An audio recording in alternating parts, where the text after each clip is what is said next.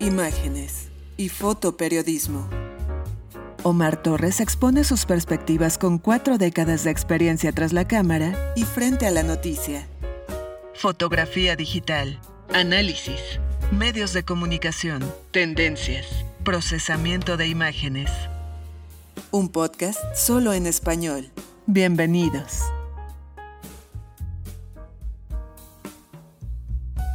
Hola a todos. Hoy hablaremos de inteligencia artificial y polarización.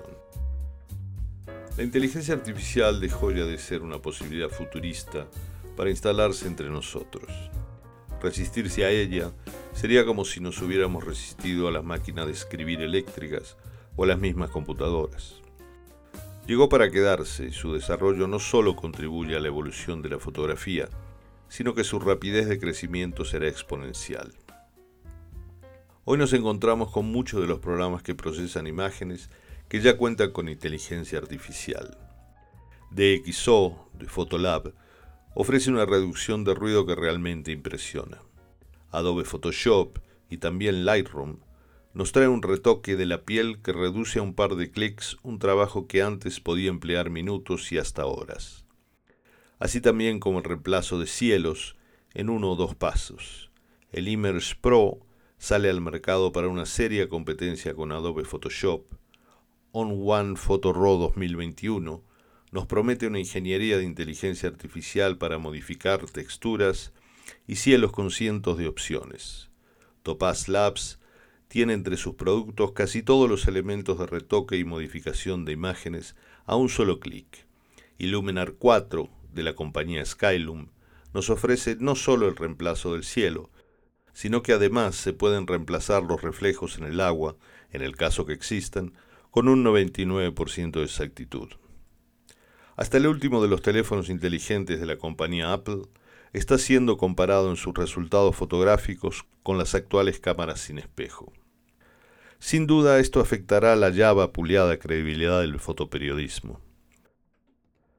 Habrá quienes podrán utilizarlo para modificar tanto imágenes o video para fines aviesos y habrá también quienes nieguen su responsabilidad en hechos dudosos, diciendo que las imágenes han sido modificadas con inteligencia artificial en aras de alimentar la creciente polarización.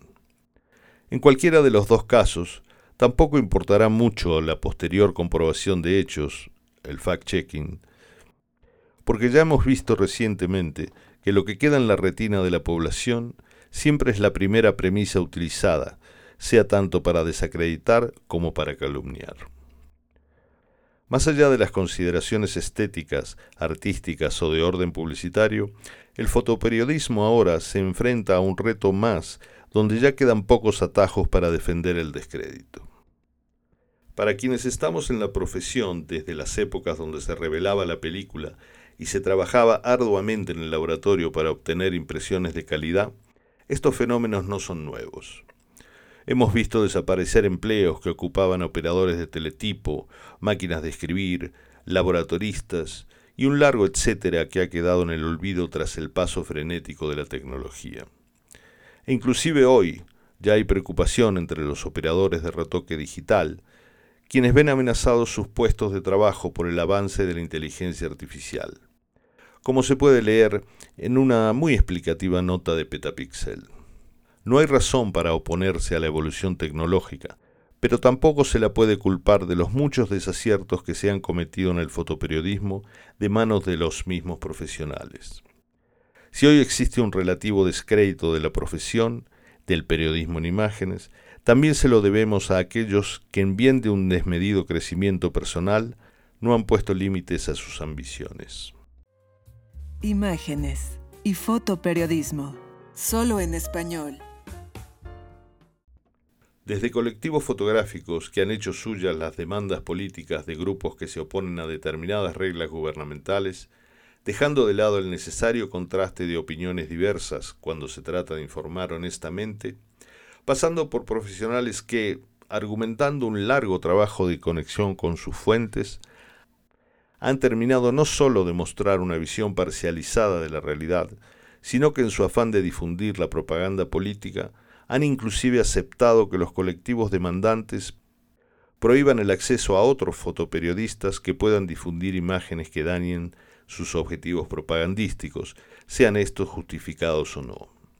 Hemos sido testigo de muchos fotoperiodistas que en su afán de destacar hacen posar a personas involucradas en un evento periodístico para que sus fotografías aparezcan como espontáneas, engañando a los lectores.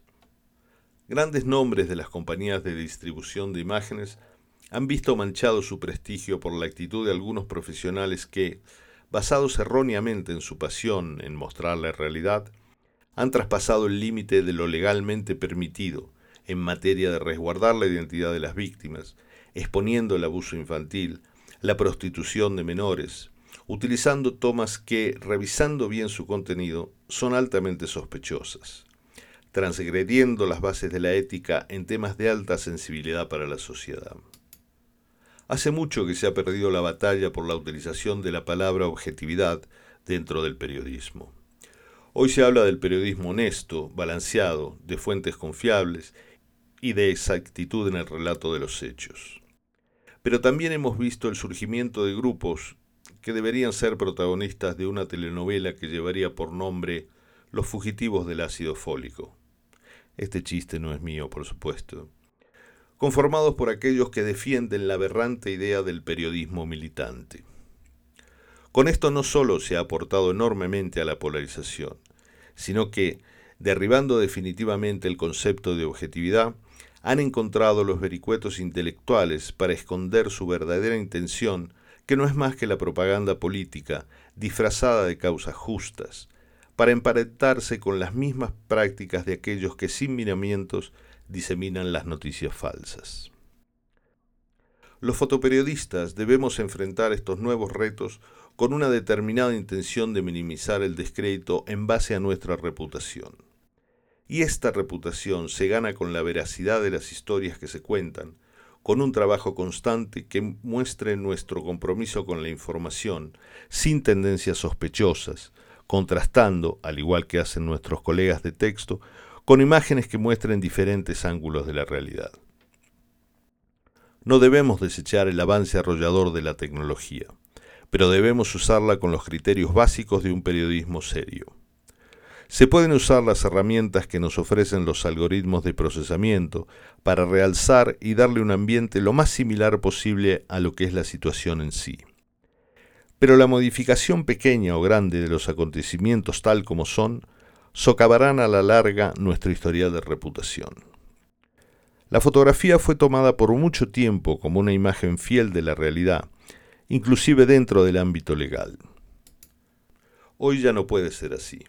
Solo quedamos los profesionales del fotoperiodismo para que nuestra propia reputación hable de la seriedad de cómo enfrentamos el trabajo de informar. No debemos caer en las garras esquivas de la polarización que trata siempre de aprovecharse de los informadores. Tomemos el avance tecnológico con la responsabilidad que lleva cualquier cambio dentro de la evolución de la información. Todos los cambios han significado una evolución en cómo la población se mantiene bien informada. Pero no olvidemos los ejemplos del pasado. La polarización y el fenómeno de la propagación de noticias falsas en bien de objetivos políticos no es un invento que apareció con la tecnología. Recordemos que ya en 1927 apareció en Alemania el periódico El Ataque, que llevaba por subtítulo Por los oprimidos en contra de los opresores.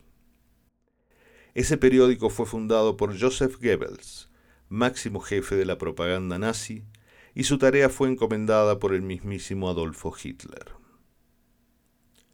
Muchas gracias. Esto fue Imágenes y Fotoperiodismo, solo en español.